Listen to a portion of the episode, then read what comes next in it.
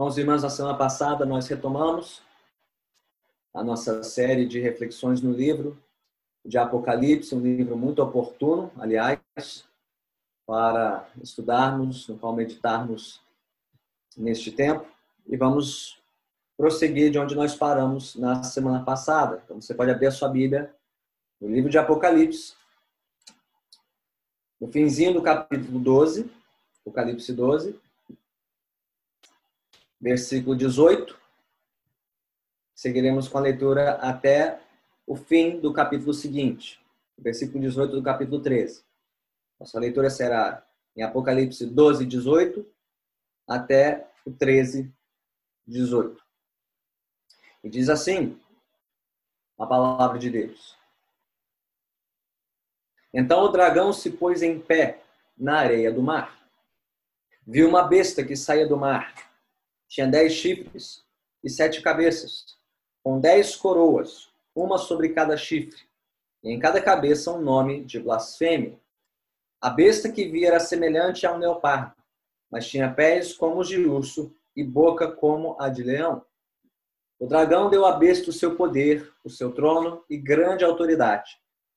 Uma das cabeças da besta parecia ter sofrido um ferimento mortal, mas o ferimento mortal foi curado.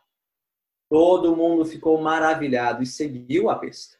Adoraram o dragão que tinha dado autoridade à besta e também adoraram a besta, dizendo: Quem é como a besta? Quem pode guerrear contra ela? A besta foi dada uma boca para falar palavras arrogantes e blasfemas. E lhe foi dada autoridade para agir durante 42 meses. Ela abriu a boca para blasfemar contra Deus e amaldiçoar o seu nome e o seu tabernáculo, os que habitam nos céus.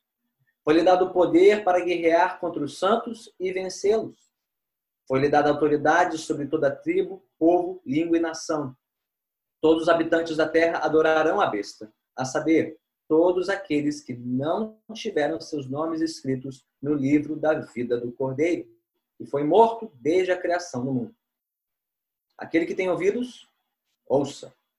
Se alguém há de ir para o cativeiro, para o cativeiro irá. Se alguém há de ser morto à espada, morto à espada haverá de ser.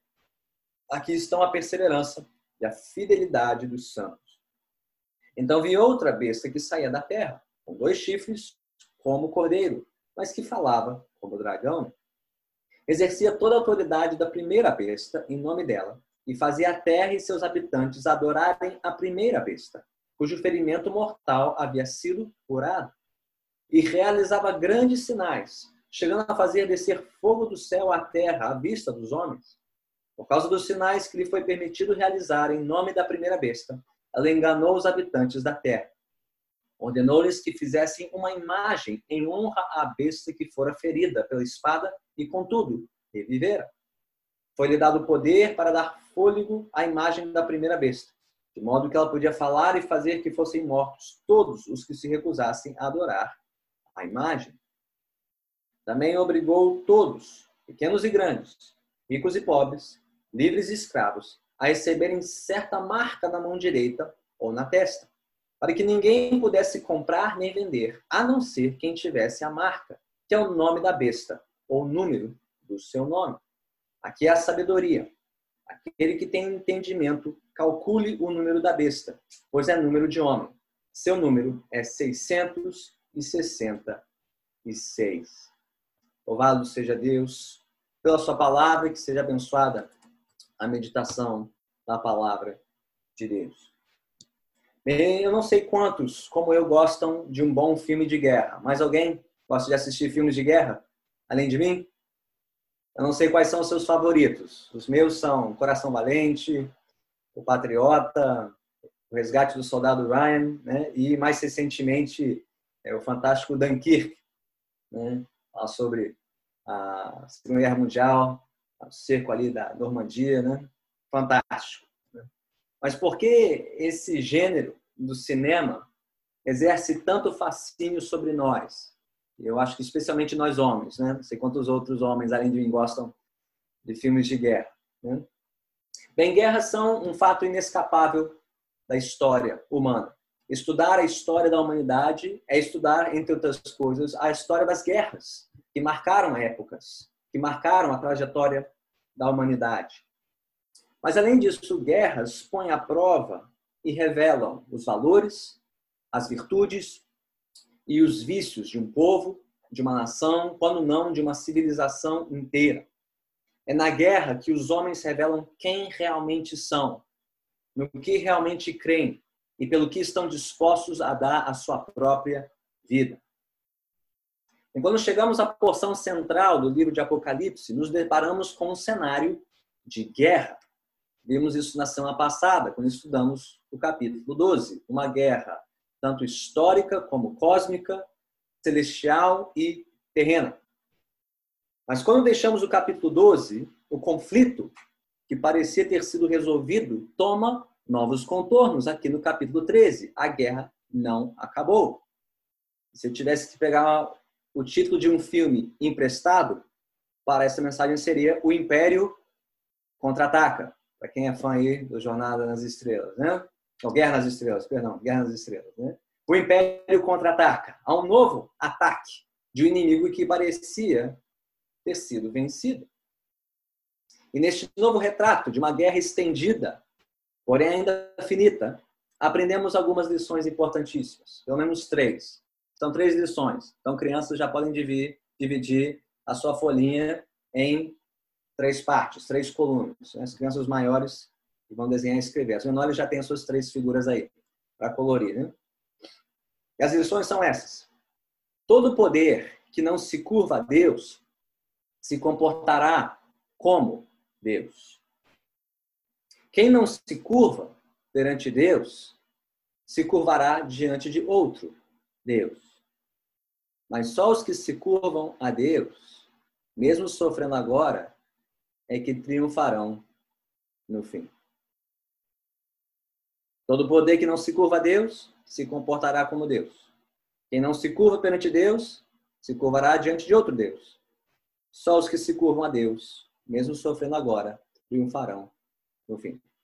Essas são as três lições. Vamos examiná-las uma a uma. Então, primeiro, crianças, na sua primeira coluna, Crianças maiores podem escrever. Quem não se curva a Deus se comportará como Deus. Quem não se curva a Deus se comportará como Deus.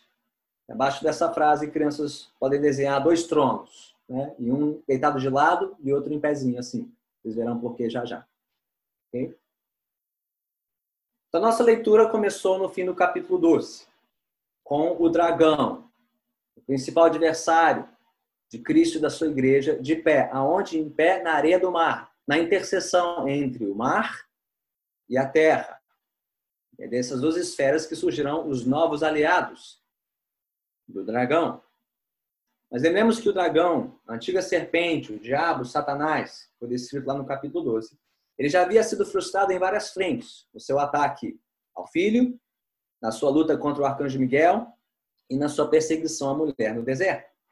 Mas agora este dragão, frustrado, busca novos aliados para reforçar seus ataques aos filhos da mulher, aos seguidores e discípulos de Jesus. E os dois aliados são essas duas bestas, uma que surge do mar e outra que surge da terra.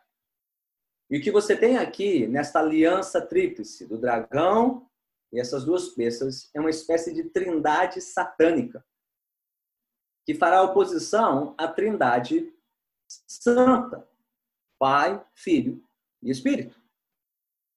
Então, se por um lado em Apocalipse, Deus é o detentor de todo o poder, de toda autoridade, e confere essa autoridade ao Cordeiro Jesus Cristo para reinar com ele, note aqui que o dragão, que deseja ter a mesma autoridade que Deus, aqui menção as sete cabeças, dez chifres, dez coroas, a pretensão, a autoridade desse dragão, ele confere essa autoridade às duas bestas. Tá? No versículo 1, 4 e 12. O que Deus Pai faz com o Filho, e concedendo a sua autoridade, o dragão faz com essas duas bestas, compartilhando a sua autoridade com elas.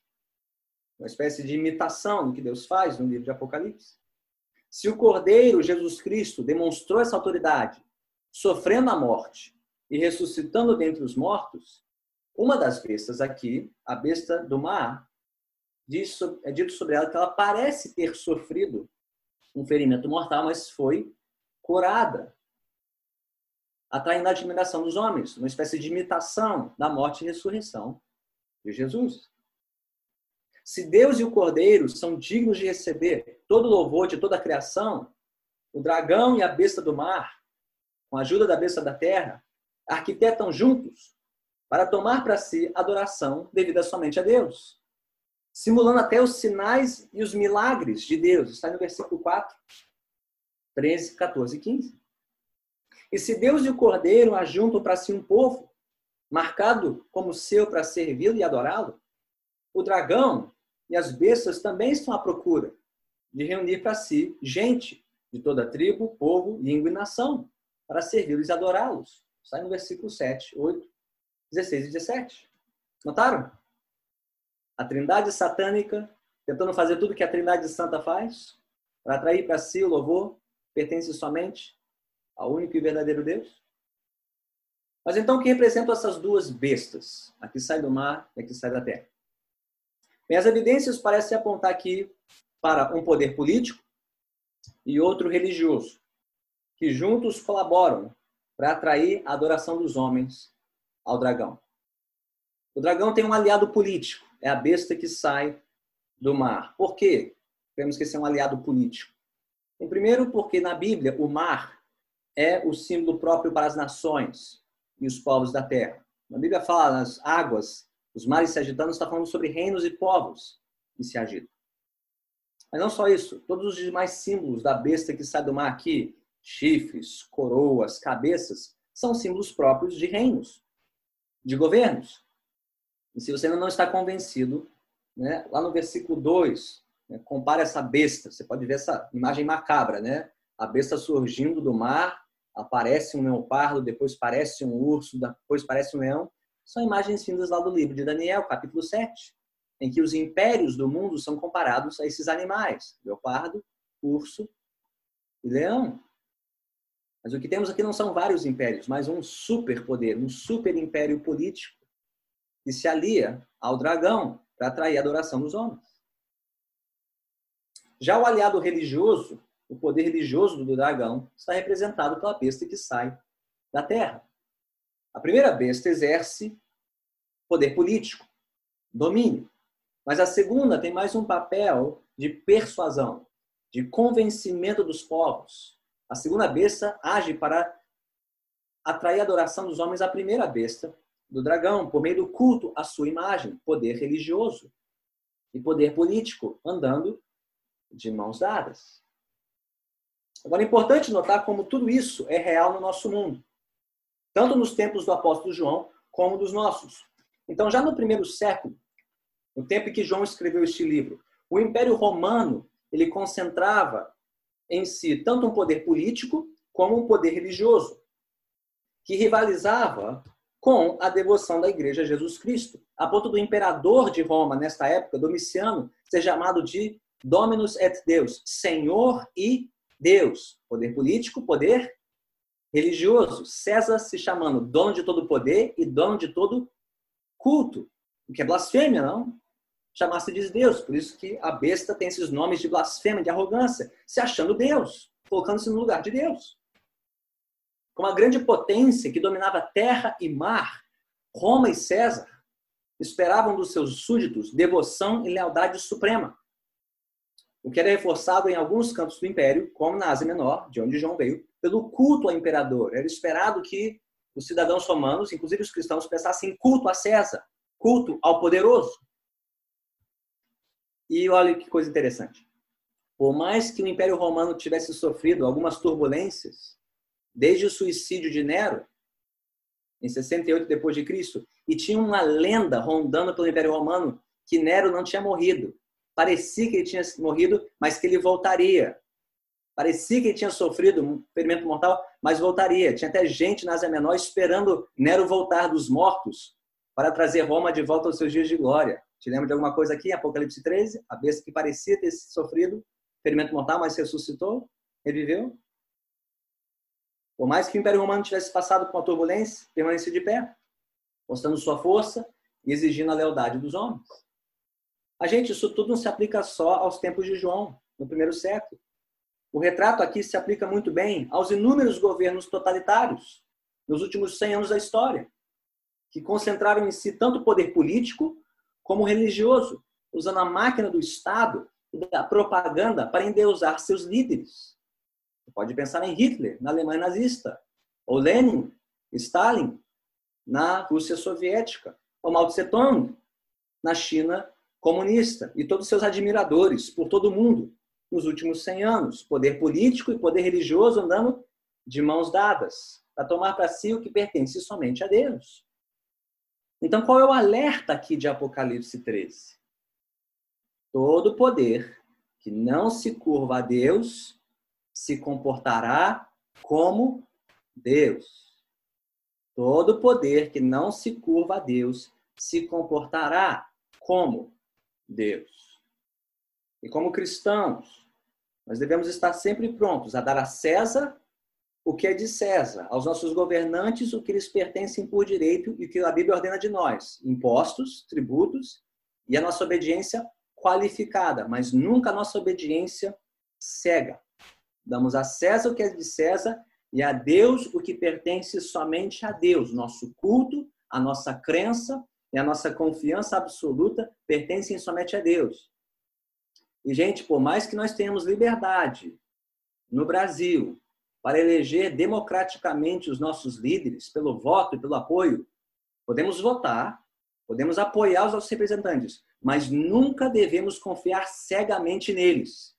Eles não merecem a nossa confiança absoluta. Somente Deus merece a nossa crença, a nossa confiança e o nosso culto. A nossa vida não está nas mãos de um presidente, dos seus ministros ou de quem quer que seja. As nossas vidas estão nas mãos de Deus e dele somente.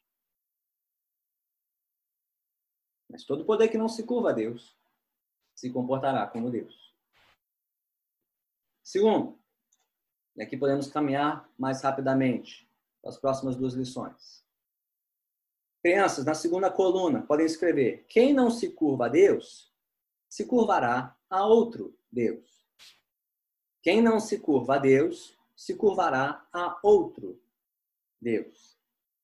E aí, crianças podem desenhar uma coroa e abaixo dessa coroa um cordeiro e uma serpente, ou um cordeiro e um dragão. Okay? Uma coroa, um cordeiro e um dragão serpente. Quem não se curva a Deus, se curvará a outro Deus. E nessa guerra histórica e cósmica entre a Trindade Santa e a Trindade Satânica, não existe campo neutro. Não existe campo neutro nessa guerra. E que o digam os aliados humanos do dragão, as bestas do mar e da terra. Não contentes em imitar a autoridade de Deus e do Cordeiro, esses poderes humanos e diabólicos também desejam concentrar em si a adoração e a devoção dos homens além de perseguirem e guerrearem contra todos os que lhe resistem. Está aí. É por isso que neste capítulo esses poderes não apenas se postam como Deus, mas blasfemam contra Deus e perseguem os que se entregam sua adoração a Deus e não a eles. Pode ver especialmente versículos 5, 6 e 7. O que a besta faz com quem não a adora? Com quem não acha que ela é Deus? E para reforçar este apelo, os versículos 16 e 17, nós temos aqui o uso de poder econômico para exigir dos homens a sua lealdade. Está no versículo 16 e 17. Também obrigou todos, pequenos e grandes, ricos e pobres, livres e escravos, a receberem certa marca na mão direita ou na testa, para que ninguém pudesse comprar nem vender, a não ser quem tivesse a marca, é o nome da besta ou o número do seu nome. Gente, que história é essa da marca da besta, ok? É o meu cartão de crédito, é o código de barras, é o nanochip do Bill Gates. O que, que é isso? Ok? Vamos tentar desvendar esse mistério, mistério aqui. O que temos aqui, provavelmente, é uma representação simbólica da identificação ou da servidão daqueles que adoram os poderes deste mundo e se revoltam contra Deus. Lembre-se que no mundo antigo, um escravo ele era marcado na sua própria pele como pertencente a um senhor. Levar a marca de alguém é dizer: eu sou escravo, eu sou posse, eu pertenço a este senhor, a este soberano. Então aqui temos uma representação simbólica daqueles que se identificam como servos de Roma, os servos de qualquer poder que se passa por Deus. E por que, que essa marca está na mão direita e na testa? Porque testa e mão direita está falando o quê? Da nossa maneira de pensar e da nossa maneira de viver, de agir. Isso que Deuteronômio diz que devemos levar a palavra, o quê? Marcada na testa e amarrada nos nossos braços, sino de o que nós pensamos, o que cremos e como vivemos. Então, o que temos aqui era exatamente o que Roma fazia com seus súditos. Exigia que todos crescem e vivessem como se Roma fosse dona do pedaço, dona do mundo. E como Roma fazia isso? Exigindo culto. E na Ásia Menor, de onde João veio, isso tomava a seguinte forma: era esperado que os cidadãos romanos na Ásia Menor fossem a um templo pagão queimar incenso a César, cultuar a César. E ao fazê-lo receberiam um certificado para poder participar do comércio da cidade ou da província. Quem não cultuasse a César não teria esse certificado e seria excluído do mercado. Não poderia comprar nem vender, nem negociar, nem comprar seus mantimentos básicos. Então era uma maneira de Roma exigir dos seus cidadãos lealdade absoluta. E aí do cristão que não cultuasse a César, não poderia comprar e vender. Não poderia negociar, não poderia trabalhar, ter renda, muito menos suprir suas necessidades. Era assim que o dragão e a besta agiam no primeiro século. E, gente, é isso que ainda acontece em muitos países hoje, onde cristãos são perseguidos. Cristãos que não se aliam aos regimes, aos governos totalitários, e são excluídos da vida pública são excluídos da vida econômica e social, não podem participar, não podem ter empregos, não podem participar do mercado, são excluídos. Isso ainda acontece hoje, onde a igreja é perseguida. Mas eu pergunto, será que é tão diferente assim no Ocidente livre?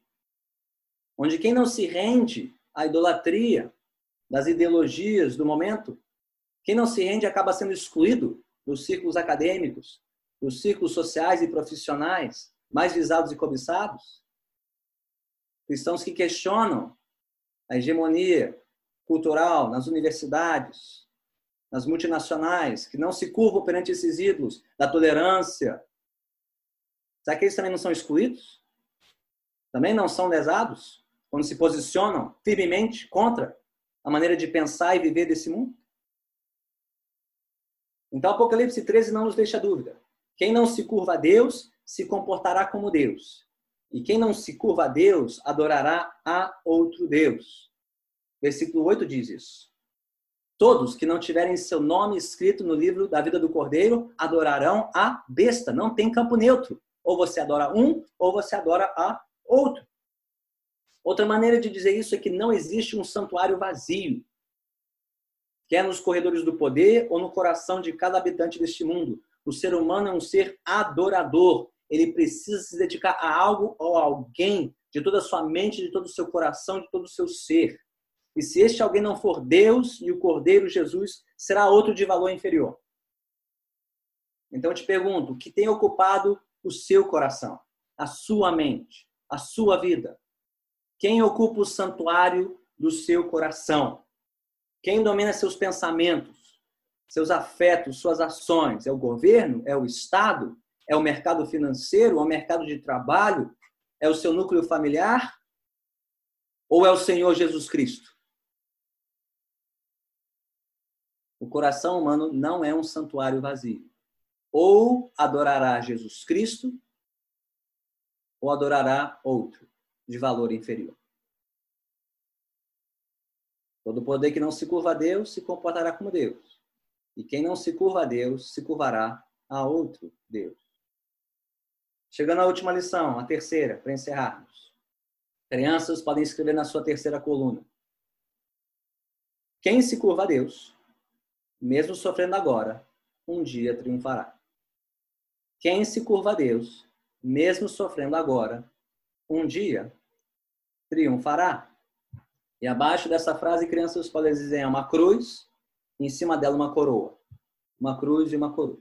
Quem se curva a Deus, mesmo sofrendo agora, um dia triunfará.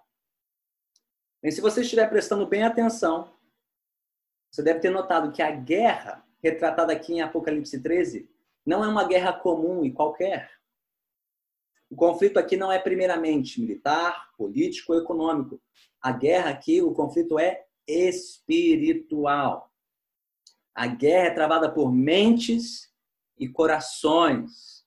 É uma guerra por vidas, pela adoração dos homens, quer a Deus e ao Cordeiro, quer ao dragão e os seus aliados. E se você for um dos selados do Cordeiro, um dos adoradores de Jesus, cujo nome está escrito no livro da vida, mencionado aí no versículo 8, então saiba disto. Prepare-se. Prepare-se, cristão. Prepare-se, cristã. Prepare-se, seguidor de Jesus, de mente e de coração, para encarar a afronta e a oposição dos que não pertencem ao Cordeiro. Prepare-se de mente e coração para perseverar na sua fidelidade a Jesus, custe o que custar. Está nos versículos 9 e 10. Aquele que tem ouvidos, ouça. Se alguém há de ir para o cativeiro, para o cativeiro irá. Se alguém há de ser morto à espada, morto à espada haverá de ser. Aqui estão a perseverança e a fidelidade dos santos. Prepare-se, cristão. Prepare-se, cristão, para perseverar na sua devoção a Jesus, custe o que custar, na sua família, no seu emprego, na sua profissão, na sua carreira, na sua saúde, diante da opinião pública, o que quer de ser, se seja. Prepare-se para perseverar e sofrer o que for por amor a Jesus. Nessa certeza. Aliás, nessa certeza dupla.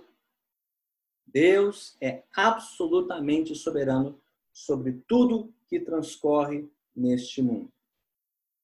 Deus é tão soberano que ele é soberano até mesmo sobre os planos do dragão e das bestas. Notaram isso? Lá no versículo 5, por quanto tempo isso vai durar? Por quanto tempo o dragão e seus aliados podem agir? Por 42 meses. Lembre, esse é o tempo simbólico da perseguição, da oposição deste mundo à igreja. Mas é só por esse tempo e mais nada, nem um dia mais, nem um dia menos. E quem determina a extensão dos planos do dragão e das vezes é o Deus soberano. Nada foge do controle dele pelo tempo limitado e definido por Deus, e somente então o dragão pode fazer o que quiser fazer. Nada mais e nada menos. Mas há uma outra certeza. Não só de que Deus é soberano sobre tudo, mas também que Deus e o Cordeiro, enfim, triunfarão sobre os poderes deste mundo. Pois o mesmo Cordeiro que foi morto, do versículo 8, e cuja morte foi planejada desde a criação do mundo, é o cordeiro que triunfará ao final da história do mundo com seu povo. Mas para ouvir isso, você terá que voltar domingo que vem. Apocalipse 14 mostra a vitória que aguarda o cordeiro e seus discípulos. Lembremos que o cordeiro Jesus, ele foi morto pelo poder político de Roma e pelo poder religioso do Sinédrio, mas ele venceu os dois todo o poder político e todo o poder religioso unido para sufocar, tragar a vida de Jesus, foi derrotado na cruz do Calvário e no túmulo vazio. Jesus já venceu os poderes deste mundo. E os que creem nele vencerão também, por mais que tenham que sofrer agora. Por mais impressionantes que sejam os poderes rivais a Cristo neste mundo, eles são poderes limitados e finitos. E para fechar esse quebra-cabeça, olhe comigo para Apocalipse 13, 18. Pastor, você está fugindo da raia. Que história é essa de 666, 666? Calma, não esqueci. Do 666? Você se lembra da trindade satânica? Dragão e duas bestas? A tríplice aliança satânica?